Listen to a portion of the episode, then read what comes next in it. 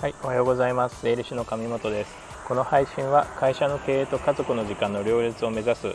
一人起業家一人社長が知って得する経営やお金に関する豆知識について配信していきます。第29回今回は税務調査指摘されやすいポイント3選というテーマでお話ししたいと思います。ここ何回か税務調査をテーマにお話ししてますけれども今日はいよいよですね税務調査が入ってしまった時にここを気をつけたい指摘されやすいよねというところをちょっと解説していきたいなと思います。まあ、入ってから是正するのは難しいので、まあ、できれば入る前にこういったところは気をつけておきましょうねということにはなるんですけれども、まあ、そういったところを、えー、最近ちょっと指摘が多くなっているポイントを3選お話ししたいなと思います。はい、えー、これはやっぱり一人社長向けのテーマになりますので一人社長という会社経営をしている一人社長が、えー、指摘されやすいポイント3選という形でお話していきたいなと思います。まあ、1つ目ですね。これはまあもう非常にオーソドックスなんですけれども調査官がまず見てくるのはプライベートな支出を経費にしていないか。飲食費ですとか旅行ですとか、まあ、プライベートで飲みに行ったりとかプライベートで旅行に行っているというような経費を経費に入れているようなケースですね。またはあの飲食費がやっぱり多いのかな飲食費と旅行が多いのかなと思います。で飲食費については基本的にはですね誰と飲みに行ったか何をしたか、まあ、それが接待交際費に当たるのかというのが経費になるポイントなんですけれども、まあ、そういったところをですね、まあ、ちゃんとですね誰といつ飲みに行ったかみたいなのを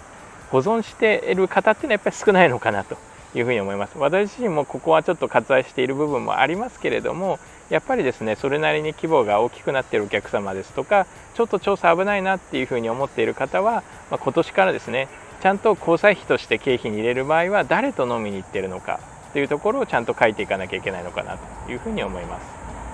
はいまあ、あとはプライベートな経費、まあ、これはバレないだろうと思って入れてる方たくさんいると思いますけれどもやっぱりそういったところは見られてきますので例えばプライベートで行ってる旅行ですとかプライベートで行った交通費ですとか車代ガソリン代とかそういったところはですねその日のスケジュールまで社長は確認してきますのでこの日は例えば土日ですよねっていうようなところで掴まれた時には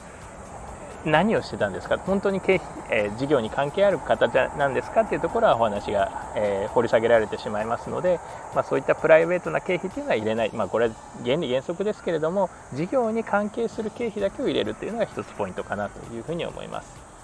一つ目ですねプライベートな支出交際費ですとか旅行費っていうのは入れないというところが一つポイントかなと思います。でまあ、万が一指摘されてしまったらもうひねり出すしかないですよね。どうどうやって事業に関係があったか例えばこれを視察に行かなきゃいけなかったこれを現場に見に行かなきゃいけなかったんだとかこういう人と会って打ち合わせをしなきゃいけなかったんだとか、まあ、そういったところをもうなんとかひねり出して話していくしかないのかなと思います。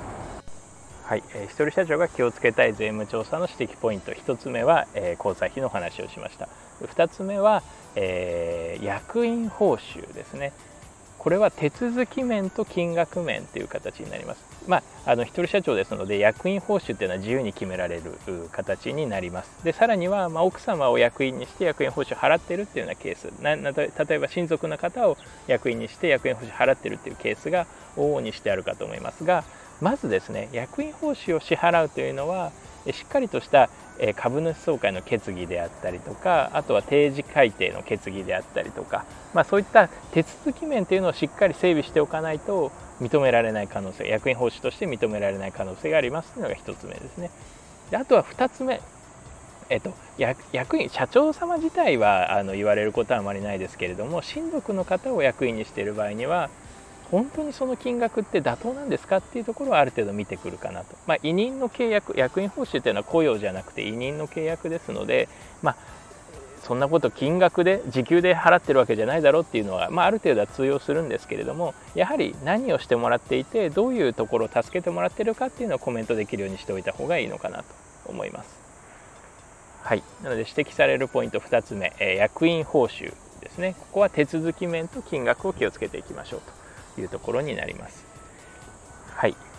で、3点目ですね。これ最近のトピックかなと思うんですけれども、クレジットカードのポイントですね。これは盲点になりやすいので気をつけていって気をつけていく必要があるかなと思います。あの一人社長の方ですね。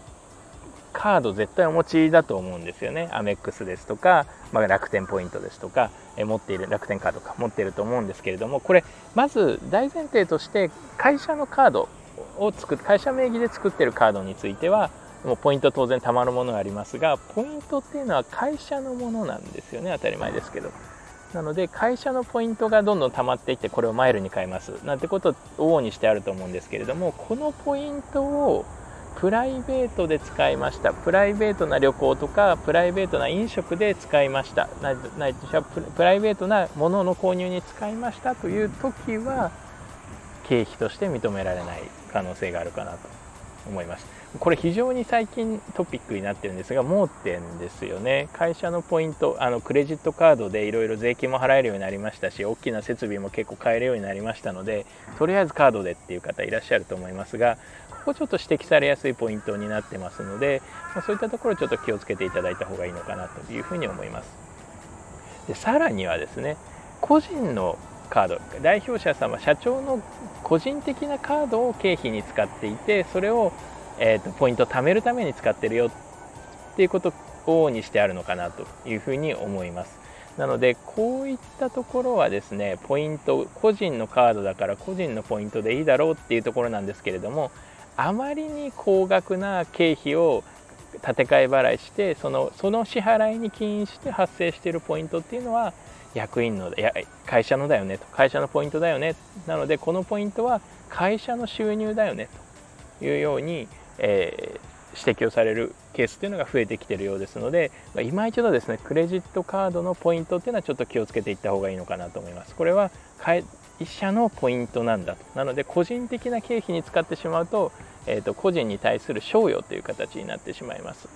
ので、まあ、賞与というのは役員の方への賞与というのは原則経費になりませんので、まあ、そういったところをつかれてしまうと今まではですねなんとなく暗黙の了解で OK だったポイントっていうのが指摘されやすくなっているというところになりますので、まあ、今一度ここはちょっと気をつけていただいた方がいいのかな